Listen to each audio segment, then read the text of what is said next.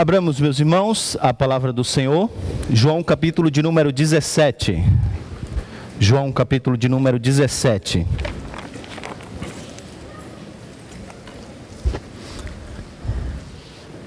Leremos dos versos 9 até 18. João 17, de 9 a 18.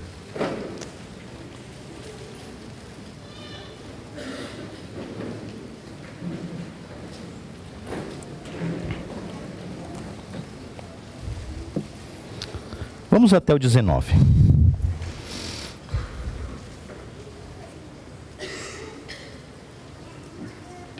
Eu rogo por eles. Não estou rogando pelo mundo, mas por aqueles que me deste, pois são teus. Tudo o que tenho é teu, e tudo que e tudo o que tens é meu. Eu tenho sido glorificado por meio deles. Não ficarei mais no mundo, mas, ele, mas eles ainda estão no mundo, e eu vou para ti. Pai Santo, protege-os em teu nome, o nome que me deste, para que sejam um, assim como somos um. Enquanto estava com eles, eu os protegi e os guardei no nome que me deste. Nenhum deles se perdeu, a não ser aquele que estava destinado à perdição, para que se cumprisse a Escritura. Agora vou para ti. Mas digo estas coisas enquanto ainda estou no mundo, para que eles tenham a plenitude da minha alegria. Deles a tua palavra, e o mundo os odiou pois eles não são do mundo como eu também não sou. Não rogo que os tires do mundo, mas que os protejas do maligno. Eles não são do mundo como eu também não sou. Santifica-os na verdade. A tua palavra é a verdade. Assim como me enviaste ao mundo, eu os enviei ao mundo. Em favor deles, eu me santifico, para que também eles sejam santificados pela verdade. Vamos orar. Quis o Senhor, ó Pai, que as tuas verdades fossem pregadas, ensinadas por pessoas que o Senhor mesmo escolheu, mas para a glória do Senhor e do teu filho. E essa é a razão pela qual o apóstolo Paulo disse que o Senhor escolheu as coisas loucas do mundo para envergonhar os sábios. As que não são, para envergonhar aquelas que acham que são. Não depende de nós, Senhor. Não depende da nossa capacidade de interpretação, do nosso treinamento teológico, das nossas próprias habilidades, mas do teu Santo Espírito de iluminar a mente do teu povo e de aplicar de maneira tão profunda a tua palavra fazendo aquilo que até mesmo nós não imaginamos que pode ser feito, e indo onde nós não conseguimos ir. Por isso, nesse momento tão sublime do culto que prestamos ao Senhor, que vamos ouvir a tua palavra, nós te pedimos que o teu Santo Espírito trabalhe nas nossas mentes e nos nossos corações, e que Ele mesmo conduza as minhas palavras para a edificação dos meus próprios irmãos. Eu te peço isso, Senhor, em nome de Jesus. Amém.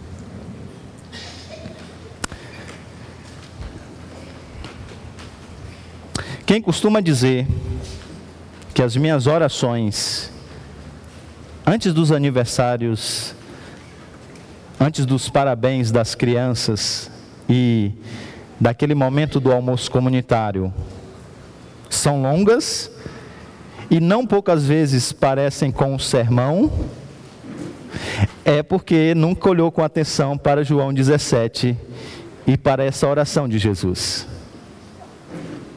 Aqui temos uma oração longa, carregada de, verdade, carregada de verdades grandiosas. Então as crianças vão ter que continuar aguardando ansiosamente antes dos parabéns para pegar os docinhos. Enquanto o pastor ora ainda longamente. É, não, gente, eu sei que essa oração foi feita logo depois dos discípulos já terem jantado. Então, é, eu vou, vou tentar usar de mais bom senso. Mas essa ideia de oração, sermão, ela ainda está em voga. Porque, como Jesus mesmo disse quando orou no túmulo de Lázaro, e agora aos seus discípulos, algumas coisas ele está dizendo aqui para edificar os ouvintes, para ensinar os ouvintes sobre algumas coisas. E essa longa oração, ela pode, poderia ser dividida basicamente em algumas partes. Na última mensagem, percebemos que Jesus começa a sua petição orando pela exaltação do Pai e do Filho, e vocês perceberam isso nos versos 1 até o 8. A segunda parte, então, dessa oração, agora apresenta Jesus orando pelos seus discípulos que estão reunidos ao seu redor, primeiramente descrevendo a situação deles e aquilo que o próprio Cristo fez por eles. E logo depois, suplicando ao Pai que eles sejam protegidos e santificados por Ele mesmo. Na sequência dos versos de número 20 até 24, ele então agora ora por aqueles que virão como testemunho do trabalho dos doze, dos onze, melhor dizendo. E finalmente ele conclui com um resumo do seu trabalho passado e futuro, versos 25 e 26. Então, o objeto da nossa observação nessa manhã são os versos 9 a 18. A divisão do texto ela é bem clara.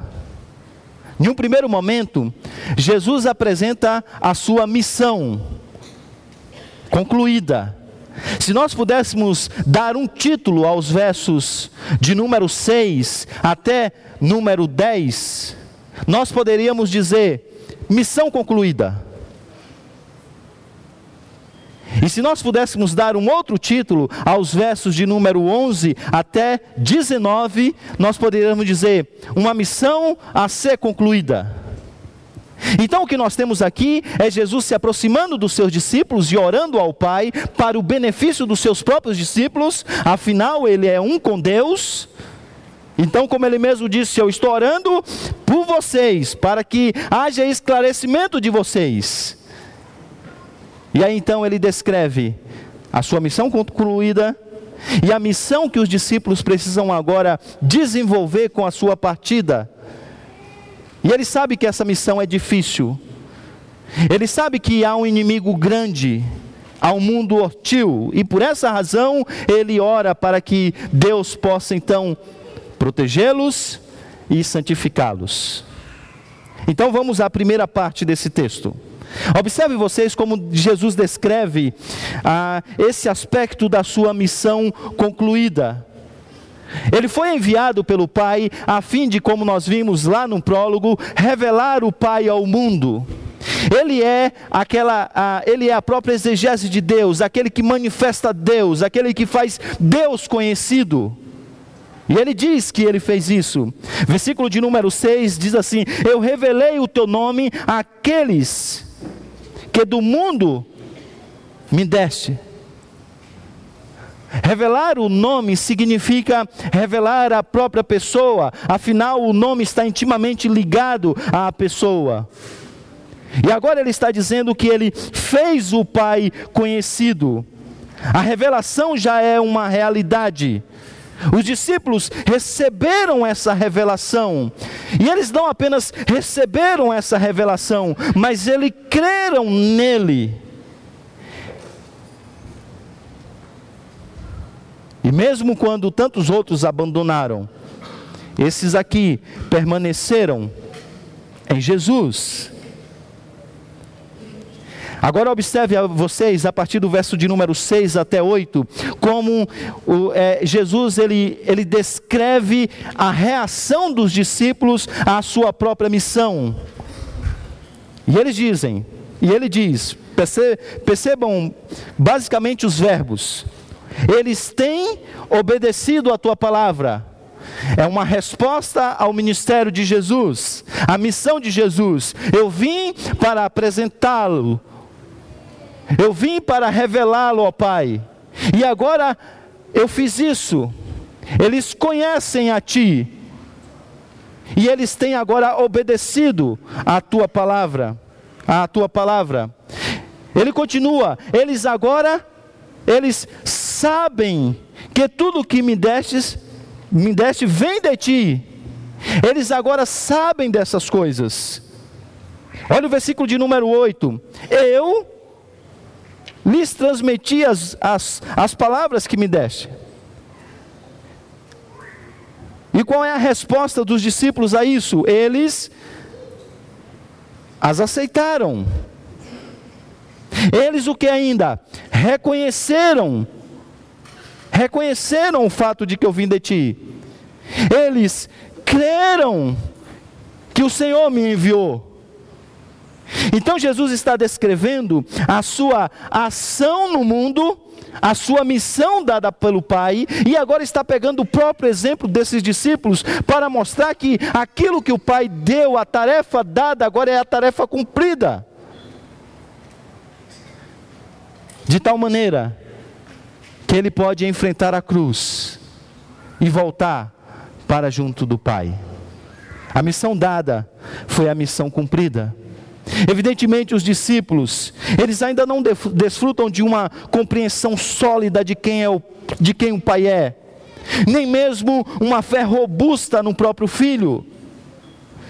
Mas percebam vocês que agora o mestre já pode dizer a essa altura: eles, têm, eles reconhecem de fato o que vim de ti e creem, eles creram que o Senhor me enviou.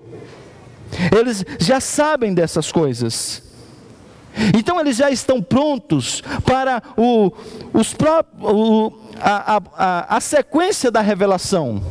A revelação climática que virá com a morte, a ressurreição e a vinda do Espírito O clímax da revelação se dará em poucas horas.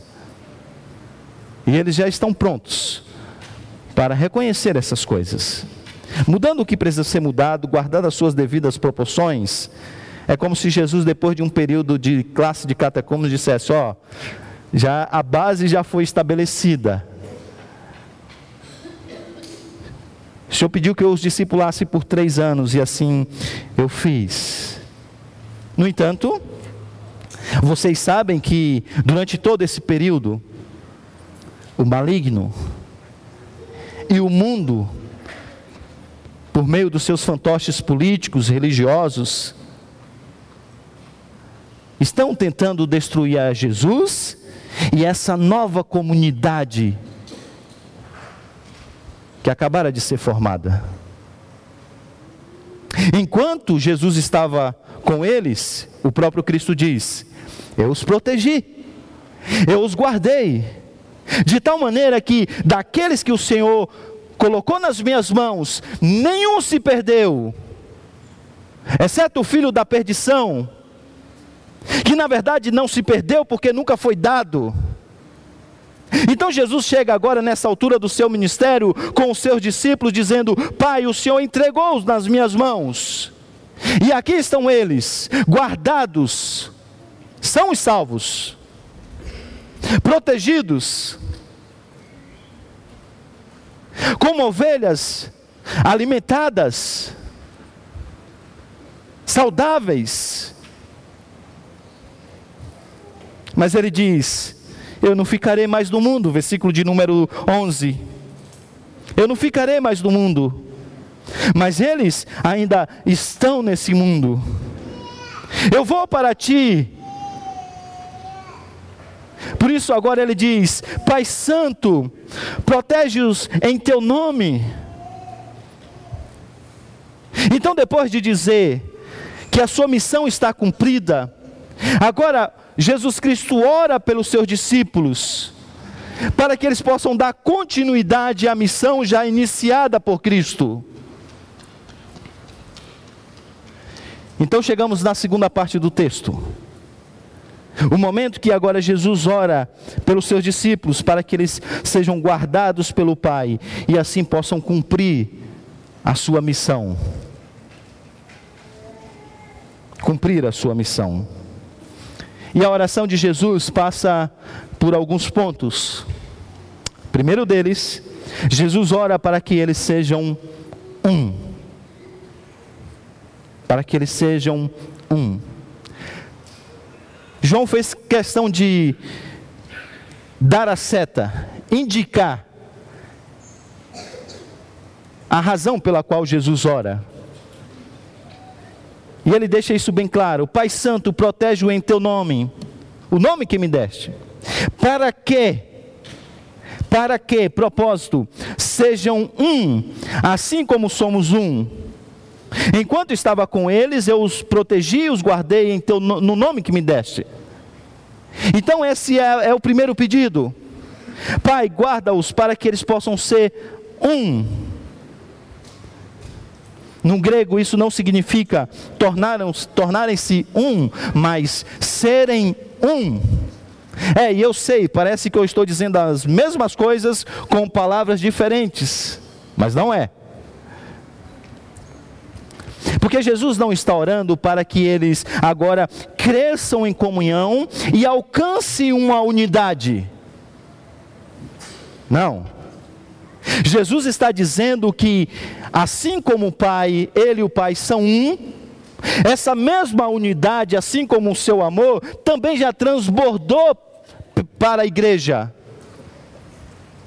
A missão de Jesus está em íntima relação com a missão do Pai. Eles pensam a mesma coisa, eles têm os mesmos propósitos, eles convivem no mesmo amor. Essa unidade já é uma realidade em Cristo. E agora também essa unidade já é uma realidade na vida dos discípulos. Eles são chamados com uma única missão, em um único propósito, baseados em um único amor. Tendo como guia um único Salvador. Mas Jesus sabe, Jesus sabe que o inimigo das nossas almas e o mundo querem destruir essa unidade. Por isso ele diz: Senhor, guarda-os para que essa unidade seja preservada. Além disso, Jesus ora para que eles tenham a plenitude da alegria. Veja o versículo de número 13. Agora vou para ti, mas digo essas coisas enquanto ainda estou no mundo, para que eles tenham a plenitude da minha alegria. O que temos aqui, na verdade, é um eco daquilo que ele já, foi, já apresentou no capítulo de número 15, versos 10 e 11, quando ele diz: Se vocês obedecerem os meus mandamentos, permanecerão no meu amor, assim como tenho obedecido aos mandamentos do meu Pai, e em seu amor permaneço. Tenho dito essas palavras para que a minha alegria esteja em vocês e a alegria de vocês seja completa. É em unidade com Cristo que está unido ao Pai, que eles vão encontrar a verdadeira alegria nesse mundo, como nós já dissemos. E agora, Jesus ora para que eles possam ser protegidos das armadilhas, do engano desse mundo, que apresenta, como vimos no Jardim do Éden, a ideia de que existe um mundo melhor e uma vida melhor longe do reino de Deus, no reino do próprio eu. Protege-os, Pai, para que eles percebam, para que eles percebam que eles possam, que eles podem desfrutar da minha alegria, para que a alegria deles possam ter essa completude, seja completa. Além disso, Jesus ora para que eles sejam protegidos do maligno. Veja os versos 14 a 16. Deles a tua palavra, missão que foi dada a Jesus. E o mundo os odiou, pois eles não são do mundo, como eu também não sou. Não rogo que os tire do mundo, porque, evidentemente, eles têm uma missão, mas que os protejas do maligno.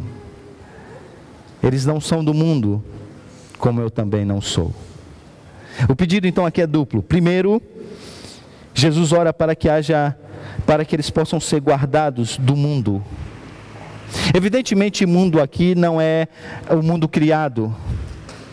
É esses sistemas de valores, de princípios anti-reino de Deus. E já vimos aqui em séries passadas que mundanismo é como um vírus que pode nos picar. E que é possível você ser um cristão e pensar como um pagão.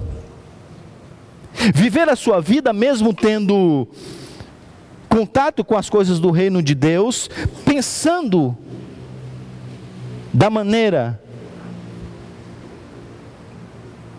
do reino dos homens. Essa vida de Lego, já vimos em outras séries, ela é mais presente em nosso meio do que nós podemos imaginar. O professor que abre a sua aula em uma escola, orando, afinal de contas, ela é uma cristã, tem que dar testemunho, não é, pastor? Mas quando termina a oração e abre o livro, a maneira e o método de ensino é totalmente secular. E ela foi picada pelo vírus do mundanismo e nem sequer percebe. E assim acontece em tantas outras profissões. E Jesus está orando para que eles possam ser guardados guardados desse mundanismo, dessa maneira de pensar mundana. Que eles sejam guardados dessa ação carregada de ódio do próprio mundo, como nós temos visto tanto nos dias de hoje. E para que eles também sejam protegidos do próprio maligno. O mundo vai odiar os discípulos, Jesus diz. E mais que isso, por trás de tudo isso, como a gente viu durante a liturgia, há o enganador das nossas almas, o diabo. E ele está a trabalhar para tentar destruir a igreja. Ele é a fonte última dessa oposição que procura minar a fé dos crentes e derrotar o testemunho deles no mundo. Por isso Jesus ora livra-os do maligno. Finalmente, ele ora para que eles sejam santificados. E o versículo de número 17 até 19 apresenta essa realidade. Ele diz: leve seus olhos até o texto. Santifica-os na verdade, a tua palavra é a verdade. Assim como me enviaste ao mundo, eu os envio ao mundo. Em favor deles eu me santifico, para que também eles sejam santificados pela verdade. Evidentemente, você sabe que Jesus é santo, nele não há pecado algum. Então, entenda a ideia de que ele santifica-se pelos seus discípulos, como sendo a ideia de que ele, em poucas horas, se entregará como uma oferta, como sacrifício em favor deles. A palavra santo, ela tem pelo menos três significados na Escritura. O primeiro deles, para descrever a condição necessária para alguém entrar na presença de Deus. Daí tantos ritos de purificação no Antigo Testamento. Em segundo lugar, essa palavra era usada também para descrever o comissionamento ou uma tarefa divina dada a um homem, por exemplo, um profeta ou um sacerdote. Alguém que era chamado, isto é, separado, tirado do meio para executar então uma tarefa. Em terceiro lugar, essa palavra também era usada para descrever o próprio povo de Deus, em contraste com o mundo no qual ele vivia. Israel é o santo de Deus, é o povo separado de Deus para uma missão, guardado e protegido pelo Senhor, e que também agora é comissionado para viver de maneira santa. E agora três, essas três maneiras ou esses três usos da palavra também se aplicam aos discípulos. Os discípulos são separados para entrar na presença de Deus. No meio da multidão, Jesus os escolheu para que eles pudessem ter então contato com o Pai, livre acesso ao Pai. Mais que isso, eles são agora também comissionados para um serviço santo. Os apóstolos, os separados, os discípulos de Jesus, para pregar o Evangelho. Enquanto pregam o Evangelho e se reúnem em comunidade, formam agora o verdadeiro Israel de Deus, essa nova comunidade de um povo santo, separado da maneira de pensar e viver do mundo. Então tudo isso tem a ver com uma coisa: a missão. E essa é a razão pela qual ele diz: Assim como o Senhor me enviou ao mundo, agora, Pai, que a minha missão está a se concluir. Agora que falta essa última parte, que é a minha morte na cruz, para terminar essa primeira etapa da missão. Nesse momento de passada de bastão, em que eles serão enviados ao mundo. Eu te peço, Pai, livra-os do maligno. Protege-os, para que, sendo um, preguem o teu evangelho.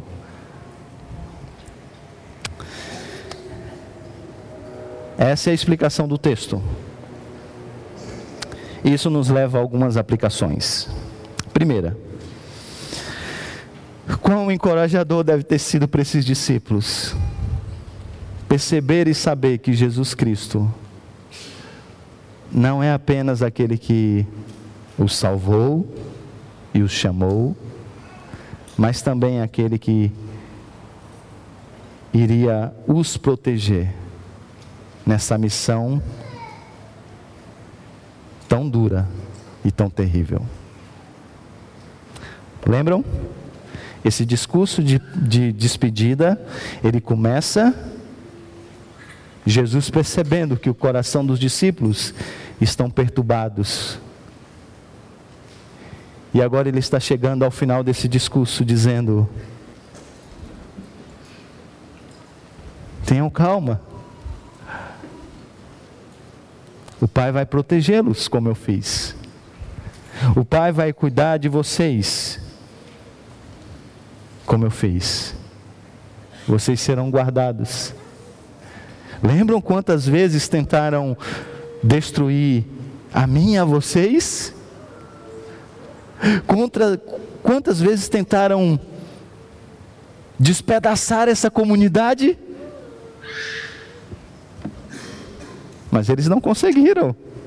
Eles tentaram me matar e eu estava a alguns quilômetros deles. Mas nada aconteceu. A descrição de Jesus é que a missão no mundo é uma coisa tão séria e nós temos que lidar com um inimigo tão grande, com o um mundo que jaz o maligno de uma maneira tão cruel, que somente uma presença divina nos protegendo e nos conduzindo permitirá que essa empreitada tenha sucesso. É por isso que Jesus pede, então, para o bem deles, protege-os. E é confortante saber que Ele faz isso. Ele livra-nos do maligno e do mundo mau. Porque Ele é soberano, Ele pode fazer isso. Em segundo lugar, orar por uma pessoa é a maneira de demonstrar amor e preocupação por ela. Aqui está Jesus, sinceramente, se identificando com a preocupação e com a angústia dos seus discípulos. E depois de tantas instruções, ele ora por eles. Agora perceba que Jesus está pedindo para que a igreja pudesse ter uma coisa: unidade. Unidade. Verdadeira comunhão.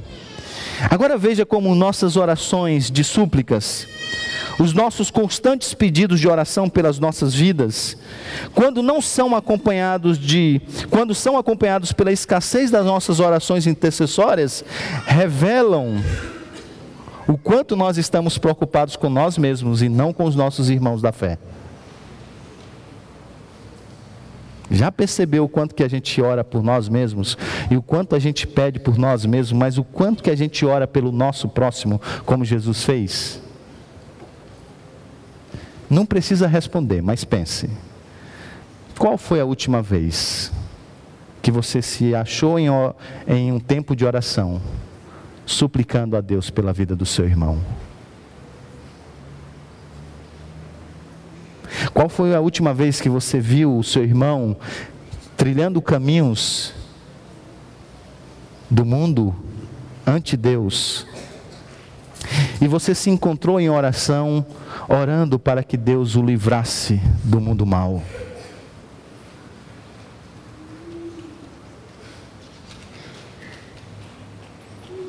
Orar é uma maneira de demonstrar amor e preocupação para com os irmãos que nós devemos amar. E Jesus está dando esse exemplo. Uma terceira lição é que nós erramos também por não orar por algo que é muito importante. Duas orações modelos.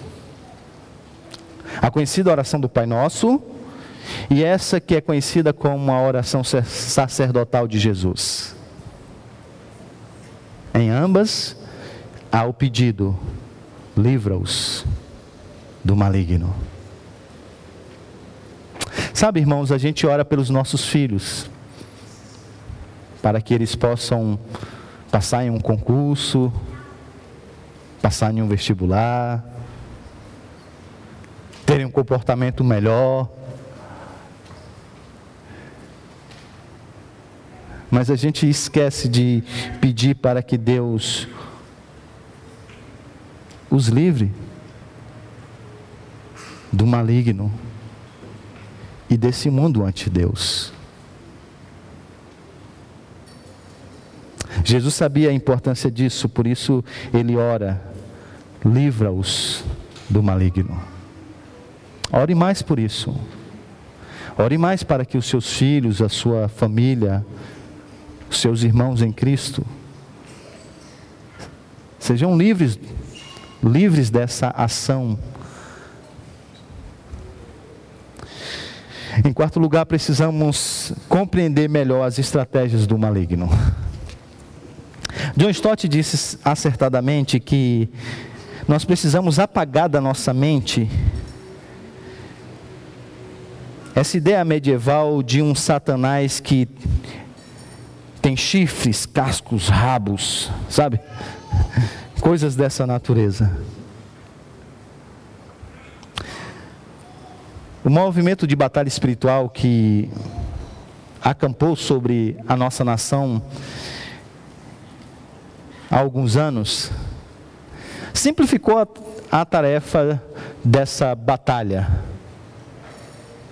Porque a única coisa a fazer é orar para expulsar o demônio das pessoas, dos lugares, dos objetos. Então as pessoas elas saem pela cidade afora, marcando o território e, em alguns casos, inclusive, fazendo xixi nos cantos principais da, da cidade, que é para guardar. Eu já fui, eu já fui chamado para orar por um hack que estava estralando à noite, né? O sol batia durante o dia todo, o que, que acontecia à noite? Mas era o demônio. Pastor, tem um demônio aqui nesse hack. Precisa expulsar esse demônio. E aí simplificou as coisas, porque você ora, você tira os demônios territoriais e expulsa e pronto, está resolvido. Mas a batalha não é tão simples assim. Não é tão simples assim.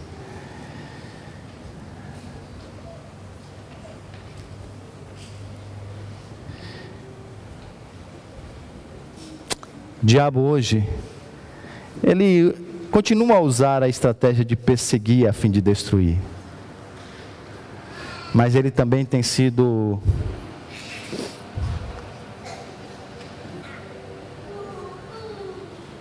sábio para usar a estratégia de enganar a fim de influenciar. Ele sabe que secularizando a nossa mente, ele sabe que fazendo-nos pensar de maneira diferente da revelação, ele tem um poder de munição muito maior do que a perseguição. Então ele tenta exatamente infectar-nos com o vírus do mundanismo. Para que a gente possa estar vivendo dentro desses valores ante Deus e nem sequer percebemos enquanto a igreja vai sendo minada e a missão vai sendo esquecida.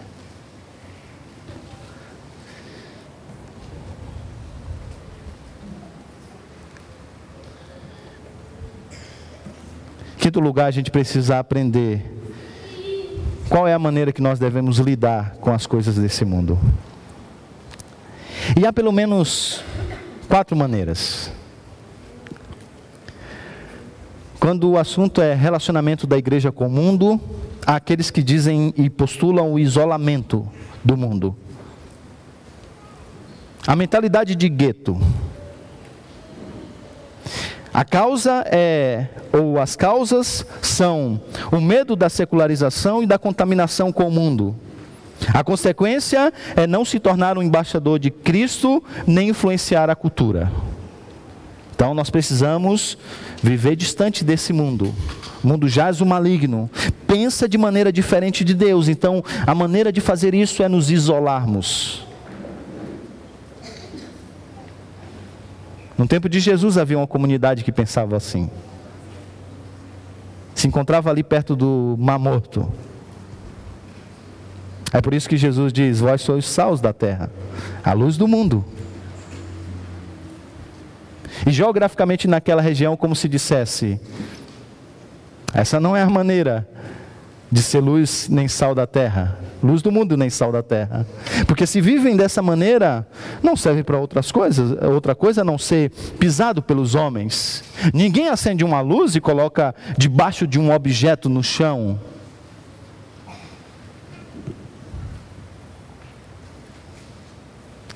Mas existe o outro lado. Aqueles que acham que a melhor maneira de alcançar o mundo é se identificando com o mundo. E a ideia é se identificar para não se prejudicar. E as consequências são tornam-se essencialmente indistinguíveis do mundo. O sal perde o seu sabor e eles são os receptores da mensagem, mas não possuem a mensagem. John Stott disse o seguinte: ouça com atenção. A influência dos cristãos na sociedade e sobre a sociedade depende da sua diferença e não da identificação. McLeod Jones observou bem que a glória do Evangelho é que quando a igreja é absolutamente diferente do mundo, ela inevitavelmente o atrai. É então que o mundo se sente inclinado a ouvir a mensagem, embora talvez no princípio até mesmo odeie essa mensagem. E ele continua: caso contrário, se nós, os cristãos, formos indistinguíveis dos não crentes, seremos inúteis. Mas essa é a estratégia da igreja, uma identificação. Nós precisamos nos identificar com o mundo. E aí então o crescimento de igreja é pensado e postulado através das estratégias de marketing, de análise do público-alvo. E coisas terríveis acontecem. Uma igreja presbiteriana nos Estados Unidos, depois de fazer uma pesquisa ao redor do local da igreja, descobriu então que muitas pessoas que viviam ali eram casais novos que não tinham filhos, mas tinham o quê? Cachorro. Então eles criaram um culto para cachorro. O pastor era alemão, né? O culto era do cão.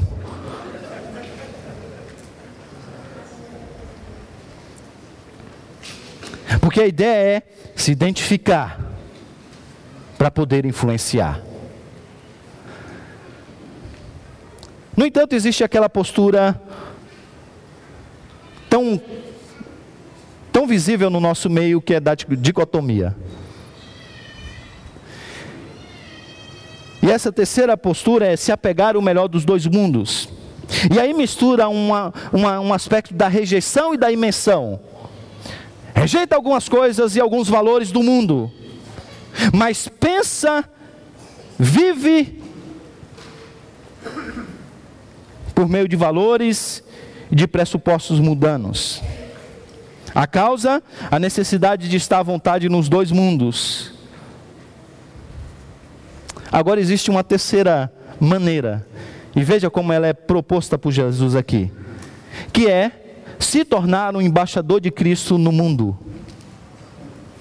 E veja como Jesus trabalha todas essas coisas que eu disse anteriormente. Ele diz assim: eles não são do mundo, então eles foram tirados, isto é, separados do mundo, não para viver em nenhum gueto, a ideia da separação aqui é da mudança de mente, mudança de pensar, mudança de viver.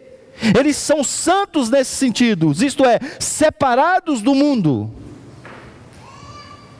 Eles não são do mundo.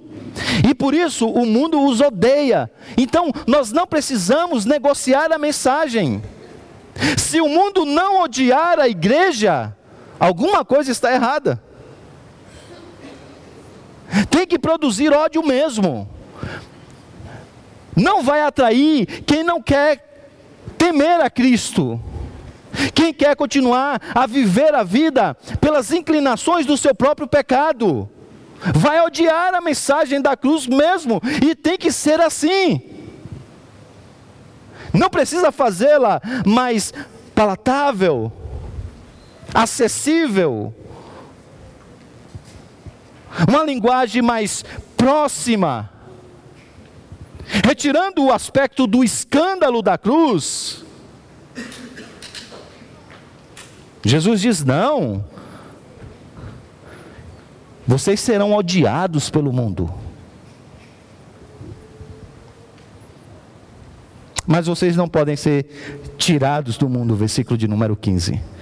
Não peço, Senhor, que o Senhor os tire do mundo, Jesus disse. E depois Jesus diz: Assim como eu fui enviado ao mundo, agora eu envio vocês. Então, nem imersão, imersão, nem rejeição, nem o melhor das duas coisas, mas participação crítica. Nessa maneira postulada por Jesus, apresentada por Jesus, os discípulos terão problemas. Eles vão estar vivendo aí em uma grande tensão. Mas, apresentando-se de maneira diferente do mundo, eles vão poder cumprir a missão. E é nesse sentido que Jesus é glorificado pelos seus discípulos. E essa é a ação, conectando ao que a gente viu já, que o Espírito Santo glorifica o Filho. Lembra? Que o Espírito Santo é enviado para glorificar o Filho. Mas como? Cantando-lhe louvores? Conduzindo os discípulos para que pudesse escrever canções grandiosas sobre Cristo? Como que ele glorifica a Cristo por meio do seu ministério na igreja? A sequência é linda. Jesus está partindo, o discípulo, o, o, o consolador virá. Qual é a sua primeira missão? Jesus já disse: conduzir os discípulos à verdade. Algumas coisas que são confusas nesse momento de, de transição, a ficha vai cair. Eles vão dizer assim: Ah, então é isso que o nosso mestre quis dizer, e isso está conectado com isso, isso. Uau, que legal! Mas lembre-se, a verdade é para a vida, então agora o, o, Espírito Santo vai trabalhar na sua santificação, para que essas verdades possam fazer sentido não só para a sua mente, mas para todo o seu ser. De maneira que eles possam se aproximar da imagem de Cristo, o seu Mestre, Senhor e Salvador. Com isso, eles estão agora prontos para o testemunho no mundo, com palavras porque eles entenderam a mensagem da cruz e com ações, demonstrando essa transformação que a mensagem tem nas suas próprias vidas. Qual é a consequência disso? As pessoas começam no mundo olhar para, para os discípulos e perceberem essa diferença na maneira de pensar e na maneira de viver. Por isso que alguém já disse que evangelização é uma ação que pede uma explicação. E agora o que, que eles fazem? Eles dizem o motivo da transformação, apresentam o Evangelho com palavras e ações.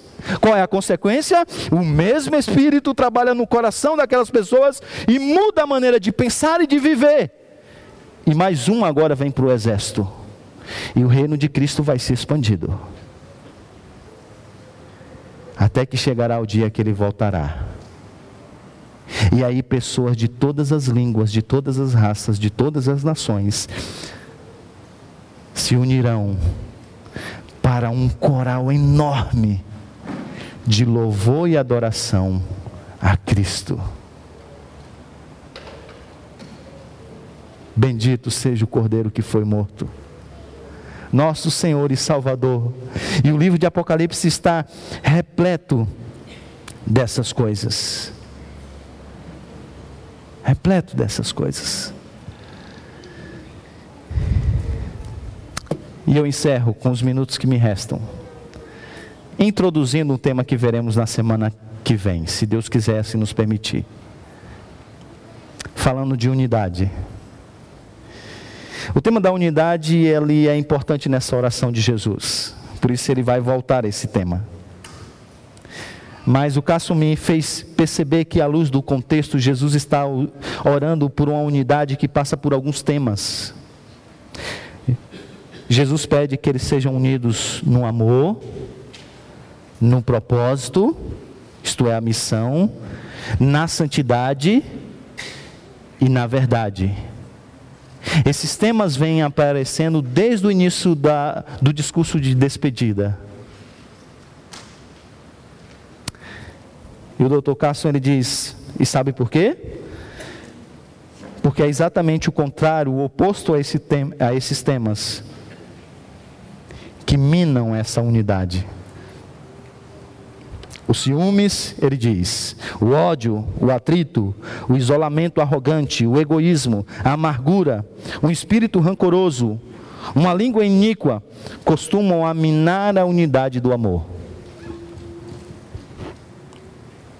Já um espírito de superioridade, a falta, a falta de cooperação, a provocação, a impaciência costumam ameaçar a unidade de propósito. Toda sorte de pecados cometidos pela comunidade da fé abominam a unidade da santidade.